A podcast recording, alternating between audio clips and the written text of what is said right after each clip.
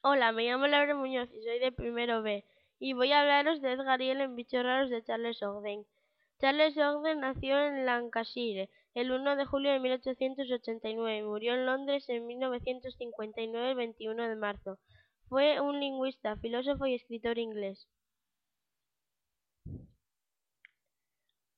Edgar y Ellen son unos niños muy raros a los que los padres les dejaron tirados un día se levantaron y había una nota que decía que los padres se iban de vacaciones y los dejaban allí. Así fueron pasando los años y los padres no volvieron.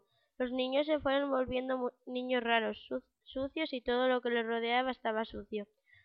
Su casa era asquerosa y tenían un conserje. La casa era enorme y estaba a las afueras de la ciudad.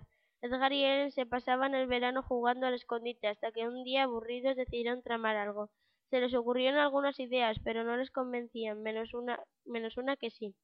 Pero necesitaban dinero, tenían que ganárselo de alguna manera. Así que con el plan de ganar dinero fueron por toda la ciudad robando las mascotas de los niños, señores y señoras. Cuando ya las tenían, cuando ya las tenían todas, las llevaron al desván y les hicieron un buen cambio. Les echaron purpurina y les pusieron lazos, etcétera. Luego los llevaron a varios sitios para venderlos, pero no vendieron ninguno, aunque hubo gente que se paró, pero decían que el precio era muy caro. El puesto se llamaba Los Animales Exóticos. Da la casualidad de que pararon los bomberos y los niños estaban allí mirando sus mascotas transformadas. Ellos no sabían que eran las suyas, aunque las mascotas lloraban por ver a sus dueños.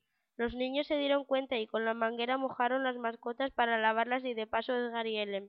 Conclusión que Edgar y él no ganaron nada de dinero, solo una mojadura.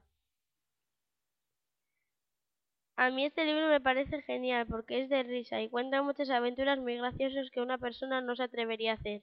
Mi parte favorita es cuando empiezan a dar un cambio radical a los animales.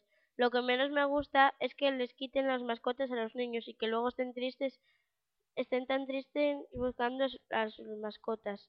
Los personajes más importantes para mí son Edgar y Ellen y los niños a los que les han quitado las mascotas, porque me parecen los protagonistas de la historia, los que menos los bomberos y los padres de los niños.